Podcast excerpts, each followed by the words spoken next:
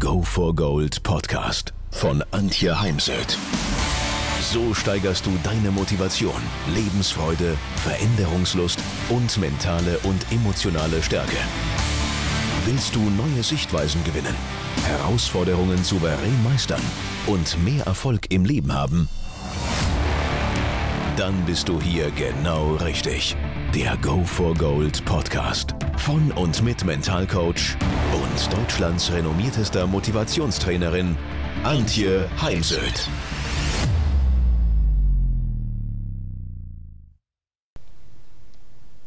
Wie bleibe ich gelassen, sei es angesichts der fürchterlichen Bilder aus der Ukraine oder angesichts des Drucks, des Stresses, den der ein oder andere von Ihnen hat. Man steckt wieder im Stau, weil Thema Homeoffice ist zum Teil beendet, zum Teil nicht.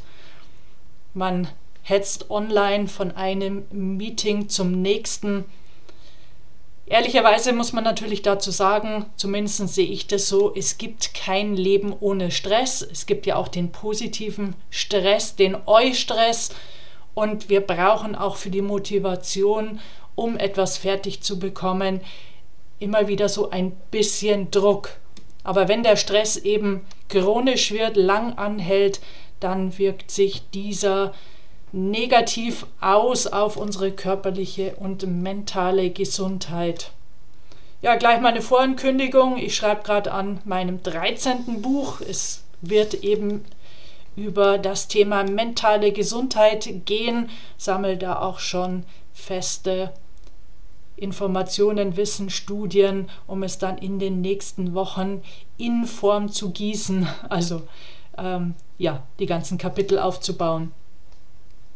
Also, was kann ich tun, um gelassener zu bleiben, damit auch die Frustrationstoleranz höher ist, weil je mehr wir natürlich von der Gesundheit abbuchen, je mehr wir gestresst sind, umso niedriger ist dann auch die Frustrationstoleranz. Man ist schneller gereizt, schneller mal schlecht drauf und Stimmungen sind ja auch hoch ansteckend, was sich dann eben auch nicht wirklich gut auswirkt auf Kundenkontakte, Kontakte zu Kollegen oder im Freundes- und Familienkreis.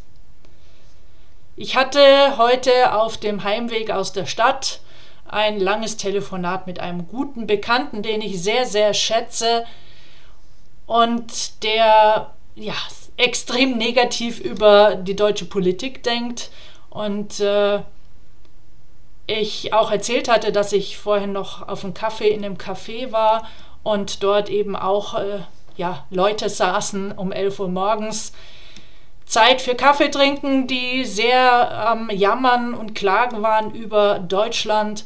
Und da geht mir derzeit ein bisschen die Hutschnur hoch. Denn ja, ich sehe auch vieles sehr kritisch und ich bin doch dankbar. Deutschland ist immer noch ein Land des Wohlstands. Derzeit, wie es einmal in ein paar Monaten oder Jahren sein wird, weiß ich nicht. Ich glaube aber auch, dass die Wohlstandszeit vorbei ist. Auch das gehört dazu. Es gibt hier Studien, dass es eben alle, ich weiß jetzt gar nicht, 70 Jahre rauf und runter geht. Auf jeden Fall geht es jetzt gerade mal runter, was ja nicht nur der Politik anzulasten ist, auch wenn jetzt derzeit sehr viel Schuldzuweisungen in die Vergangenheit gerichtet gemacht werden. Da habe ich eine sehr pragmatische Haltung. Ich kann die Vergangenheit nicht ändern. Und da, wo Menschen sind, werden Fehler gemacht, auch wenn sie natürlich für das Land große Auswirkungen haben. Aber Fakt ist, da, wo Menschen arbeiten, Politik machen, wird es immer Fehler geben. Und daher ähm, geht es jetzt mehr darum, wie gestalten wir das heute und eben unsere Zukunft. Und ja, wieso dieses weite Ausholen? Mir geht es darum, dass ich schon auch schauen möchte auf das, was in diesem Land gut läuft, was das ausmacht, dass ich hier lebe, weil ich könnte ja auch jederzeit weggehen. Ist immer nur die Frage, wohin, wo ist es denn wirklich besser? Da fallen mir, wenn überhaupt, Österreich, Schweiz ein oder auch vielleicht nordische Länder. Aber auch wenn man mit den Norwegern oder Skandinaviern spricht, dann finden die natürlich auch Dinge an ihrem Land, was ihnen missfällt oder was sie eben gut finden. Also ich bin dankbar, das sind wir beim Thema Dankbarkeit, Dankbarkeitstagebuch. Wenn wir uns in Dankbarkeit üben, dann verringern wir das Stresshormon Cortisol um 23 Prozent. Ich finde, das ähm, ist wirklich viel und daher lohnt es sich, dass wir ein Dankbarkeitstagebuch führen, morgens oder abends. Ich persönlich mache es abends, weil wenn ich es abends mache, dann gehe ich ja mit positiven Gedanken ins Bett, darüber schlafe ich ganz oft ein. Und so wie man eben einschläft, wacht man oft ja auch wieder auf. Und daher habe ich es für mich bewusst am Abend eingebaut. Es ist in unserer ganz persönlichen Verantwortung, dass wir an unserem positiven Mindset, heute auch gern das Growth Mindset, genannt arbeiten, dass wir an unserer guten Laune arbeiten, dass wir schauen, dass unsere Energietanks, unsere Kraftquellen, Kraftorte, wie immer wir es nennen wollen, gefüllt sind und dass wir uns dann so mental und körperlich besser fühlen. Wir und ausschließlich wir selbst sind dafür verantwortlich, denn dann reduziert sich auch der Stresslevel und wir sind gelassener. Und wir haben genug Lebenszeit dafür. Ich werde heute Abend auch noch das Webinar Resilienz halten und werde wieder folgende Übungen machen. Malen Sie mal einen Kreis auf für die 24 Stunden und dann tragen Sie den Schlaf ein, also die Zeit, die Stundenzahl, die Sie schlafen. Das, ich gehe jetzt mal von dem Mittelwert aus, sechs oder sieben Stunden. Dann tragen Sie Ihre durchschnittliche Arbeitszeit ein. Die ist jetzt bei Angestellten bei maximal 10 Stunden pro Tag, bei selbstständigen Unternehmern natürlich oftmals auch höher. So, das heißt, bei 10 plus 7, 17 bleiben 7 Stunden übrig. Was machen Sie jeden Tag mit diesen 7 Stunden? Denn in diesen 7 Stunden haben wir trotz Kochen, Putzen, Waschen immer noch Zeit für Me-Time, Lesen, Spazieren gehen, Sport treiben, wenn wir denn das Handy weglegen und wenn wir denn das, äh, den Fernseher auslassen, was eh alles nicht wirklich zur Entspannung beiträgt. Also auch die Verantwortung für die eigene Lebenszeit, die liegt ganz bei uns selbst und dieses, diese kleine Übung macht doch viele meiner Webinarteilnehmer oder auch Klienten sehr nachdenklich. Denn es lohnt sich, äh, sich da wirklich mal drüber Gedanken zu machen. Dann ist natürlich so das Thema Gedankenhygiene, Thema Optimismus und Optimismus kann man eben trainieren. Ich spreche heute auch lieber vom Optimismus, Zuversicht und Hoffnung und weniger gern vom positiven Denken, denn ja, 24 Stunden, sieben Tage die Woche positiv denken ist jetzt auch nicht das Leben. Das ist, äh, das Leben ist ein Auf und Ab immer wieder, nur wie viel Zeit verbringen wir eben mit negativen Gedanken, Stressgedanken und wie viel Zeit verbringen wir mit positiven Gedanken, Optimismus. Und daher lohnt, also es sollte natürlich das Positivdenken einfach überwiegen und können sich mal Murmeln in die Tasche tun oder Streichhölzer, Steinchen und immer dann, wenn sie einen negativen Gedanken haben, dann einen Stein in die andere Hosentasche, um mal selber ein Gefühl dafür zu bekommen, wie viel, wie oft sie negativ denken und ähm, können das natürlich auch für positive Gedanken machen, sich auch mal selbst äh, Gedanken aufnotieren und dann am Ende des Tages mal draufschauen, vorher selbst eine Einschätzung abgeben. Na, hatte ich heute mehr positive oder mehr negative Gedanken? Und da sind halt viele schon sehr erstaunt, wenn sie dann mal auf ihre Strichliste schauen, dass sie doch eben deutlich negativer unterwegs sind. Und ich meine, der Optimismus ist uns Deutschen schon vor Corona abhanden gekommen, wenn man so dem alltäglichen Jammern zugehört hat. Das ist durch Corona jetzt natürlich nicht besser geworden. Aber ich verstehe es ganz ehrlich gesagt nicht. Denn wenn man dann mal in so arme Länder geht wie die Dom Rep, die jetzt durch Corona extrem gelitten haben, weil der Tourismus ausgeblieben ist, ja, die Menschen sind freundlich, fröhlich, sie machen Musik an, sie tanzen bei der Arbeit und sind einfach sehr, sehr freundlich. Und Wir Deutschen, denen es uns doch deutlich besser geht, ähm, sind ja oftmals so griesgrämig und schlecht gelaunt und gestresst. Daher setzen Sie die Positivbrille auf und schauen Sie bitte am Ende des Tages auch mal durch diese positive Brille auf den Tag und freuen Sie sich bitte über die kleinen Glücksmomente. Das kann das Lächeln einer Person sein, das Vogelgezwitscher oder jetzt kommt gerade mal wieder die Sonne raus. Es ist gerade so ein April-April-Wetter. April, der weiß nicht, was er will. Und trotzdem ist halt einfach schön, wenn dann die Sonne rauskommt. Und ich stand dann eben beim Telefonieren noch so ein bisschen in der Sonne. Und die Sonne hat jetzt schon eine wärmende Kraft und habe das einfach genossen, wie da ja die warme Sonne mein Gesicht gewärmt hat.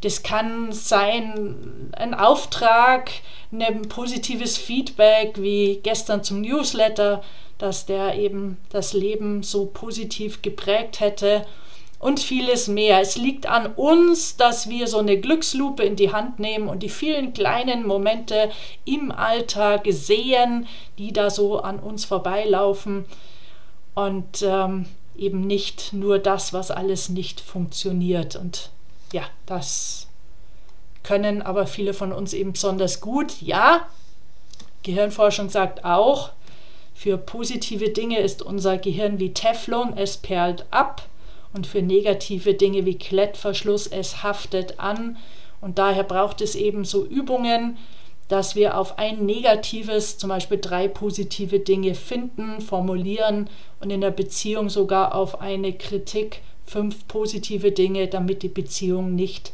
leidet. Also wir dürfen da schon auch einen Mechanismus im Gehirn überlisten, denn unser Gehirn ist im Säbelzahntiger-Zeitalter stecken geblieben. Wir laufen schon noch durchs Leben und gucken, wo ist die Schlange im Gras und der Tiger im Wald, damit wir dann unsere Familie retten können. Nur diese Zeiten sind eben äußerlich vorbei und daher dürfen wir uns da anders orientieren. Abschalten ist ein weiteres ganz wichtiges Thema, gerade in Zeiten von Homeoffice, dass man sich zum Beispiel ein Feierabendritual aneignet, so dass man dann irgendwann auch wirklich Feierabend macht und zum Beispiel auch die Arbeit nicht mit ins Bett nimmt. Auch das ist für mich ein Ritual. Das Schlafzimmer ist zum Schlafen da, nicht zum Arbeiten, nicht für Handykonsum. Und ich fand es ganz nett, ähm, in der, aus der Verwandtschaft ist gerade eine Tochter als Au pair in Amerika und sie waren, ja, sie hat da super Anschluss gefunden und sie war jetzt mit einigen anderen Mädels gemeinsam auf einer Hütte in den Bergen und sie haben sich eben auch ein Handyverbot fürs Wohnzimmer auferlegt und sie hat dann Bilder geschickt, wie sie eben am Boden sitzen, Monopoly spielen wie in früheren Zeiten und draußen im Flur eine große Kiste steht mit Handys. Bei mir zu Hause gibt es das Ritual, die Küche ist handyfreie Zone, dort wird gekocht und gegessen und das ist der Ort der Begegnung und der Kommunikation. Und ja, jeder weiß das, liegt das Handy vor ihm auf dem Tisch und vibriert's oder bimmelt's dann ist irgendwie jede Form der Kommunikation am Tisch selbst gekillt. Man möchte dann unbedingt wissen, was da mega wichtiges per SMS reingekommen ist. Und damit man sich da mal wieder ja, in voller Präsenz und mit voller Aufmerksamkeit einem Gespräch widmen kann, ist bei uns oder bei mir handyfreie Zone in der Küche. Und vielleicht ist es ja auch mal eine Idee für Sie, also überlegen Sie, wie schalten Sie ab, denn auch das liegt in unserer ureigensten Verantwortung. Machen Sie immer mal Ihr Handy aus. Ich finde, gerade im Urlaub hat man da mal ja, eine gute Chance dafür, denn im Urlaub muss man nicht erreichbar sein, schon gar nicht als Angestellte. Der Unternehmer hat vielleicht Sorge, was passiert, wenn er nicht präsent ist, zumindest per Handy oder E-Mail. Nur dann macht man auch was falsch, wenn man nicht mal wegfahren kann ähm, dann hat man seine Mitarbeiter nicht entsprechend geschult oder gebrieft. Also das Stichwort ist hier ja die Life Balance. Manche nennen das auch Work-Life Balance. Ich mag das Wort jetzt nicht so sehr, weil das suggeriert so, es gibt Work, also die Arbeit und gesondert extra Life. Nein, ähm, ich hoffe, Sie leben auch in der Arbeit. Daher ähm, mag ich den Begriff nicht so sehr. Aber es geht natürlich um eine gesunde Lebensbalance, dass wir auch mal abschalten, dass wir uns auch mal langweilen, sagt die Forschung ganz klar. Einfach mal irgendwo in der Natur sitzen und ja, dumm durch die Gegend gucken, ohne im Kopf zu grübeln, ohne das Handy in der Hand, sondern einfach nur beobachten, was um einen herum passiert, die Wolken am Himmel ziehen sehen, damit unser Gehirn einfach mal zur Ruhe kommt. Wichtiger Punkt ist auch der Schlaf. Äh, viele Menschen schlafen zu wenig. Und das Fatale daran ist, dass dieser, dieses Schlafdefizit uns oft erst Jahre später einholt, also unsere Gesundheit erst Jahre später darauf reagiert.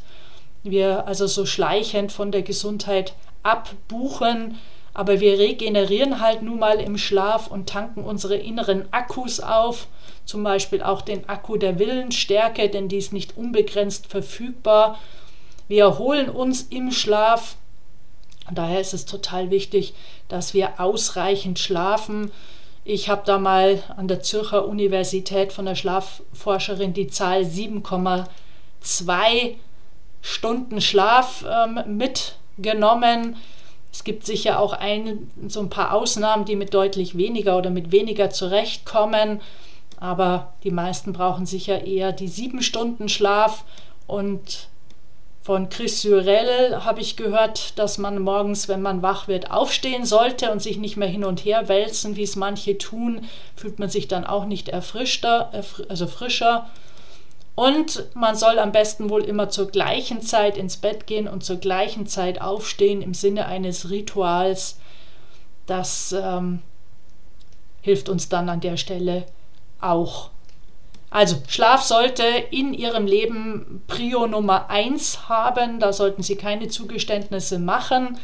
Ich begleite ja auch sehr, sehr viel Spitzensportler, Olympiateilnehmer, Olympiasieger. Und im Sport ist dieses Bewusstsein, längst angekommen, dass Schlaf leistungssteigernd ist und daher gibt es äh, prominente ähm, Sportler aus dem Tennissport, die längst ihre zehn Stunden schlafen, um ja, eine Leistungssteigerung dadurch zu erfahren. Ich habe vor ein paar Jahren mal eine Postkarte machen lassen von meiner tollen Grafikerin, Gedanken sind keine Fakten. Überprüfen Sie immer wieder das, was Sie denken. Können Sie mit hundertprozentiger Sicherheit sagen, dass das, was Sie denken, wahr ist. Das ist ein Ansatz von Byron Katie und da müsste man dann ganz oft sagen, hm, nein, kann ich nicht. Hilft mir dann auch wieder Gedanken ziehen zu lassen und mich wieder anderen Dingen zuzuwenden also es fällt leichter, optimistisch zu sein, positiv zu denken, wenn sie sich das selbst auch immer mal wieder fragen, sind meine Gedanken Fakten? Kann ich mit hundertprozentiger Sicherheit sagen, dass dieser Gedanke wahr ist?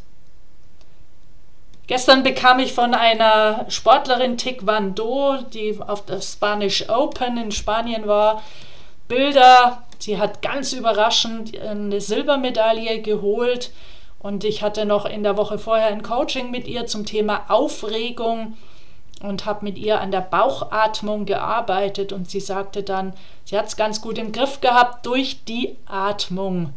Atmung ist der einfachste Weg, Stress zu unterbrechen. Daher gönnen Sie sich alle anderthalb Stunden spätestens mal anderthalb bis zwei Minuten und atmen Sie durch bis in den Bauch, durch die Nase ein, durch den leicht geöffneten Mund aus. Achten Sie darauf, dass der Mund leicht geöffnet ist.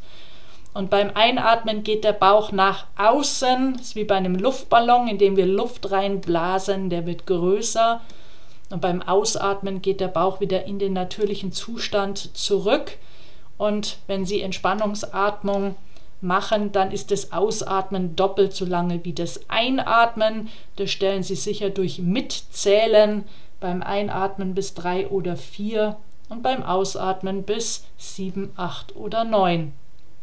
Beziehungsweise Sie können sich mal äh, die Stoppuhr stellen, zählen Ihre Atemzüge mit über eine Minute, 60 Sekunden und bei Entspannungsatmung sollten Sie auf vier bis sechs Atemzüge pro Minute kommen, beziehungsweise ich selbst übe das als Speaker, vor allem vor meinen Auftritten, denn dann ist auch meine Stimme einfach besser und ich komme mittlerweile auf zweieinhalb Atemzüge pro Minute.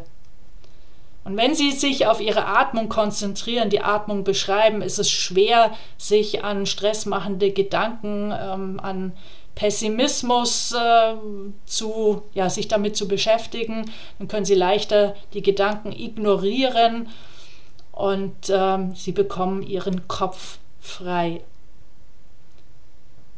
Also ich wünsche Ihnen jetzt ganz viel Gelassenheit, zumindest, dass Sie immer mal wieder einfach nach innen gehen, skalieren auf einer Skala von 0 bis 10. 0 heißt, ich bin gar nicht gelassen. 0, 10 heißt, ich bin bestmöglich gelassen. Ja, wie gelassen bin ich, um dann, wenn Sie eben feststellen, dass der Wert sehr schlecht ist, auch wirklich aktiv was tun, um wieder auf Ihr Gelassenheitskonto einzuzahlen. Und das ist gar nicht mal so schwer. Da gibt es eben viele kleine Übungen, im Alltag. Ja, und wenn Sie dabei Unterstützung brauchen, ich bin gerne auch als Coach an Ihrer Seite, dann rufen Sie mich an, am besten auf dem Handy oder schicken Sie mir eine E-Mail.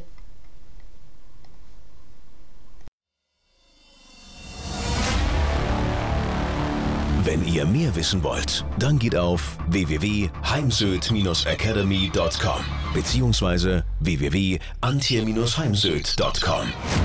Dort findet ihr auf den Blogs viele spannende Artikel zu den Themen Motivation, Erfolg, mentale Stärke und Frauenpower. Und viele weitere Unternehmertipps. Denkt immer daran, wer will, findet Wege. Wer nicht will, findet Gründe. Ciao und bis bald, eure Antje Heimsöd.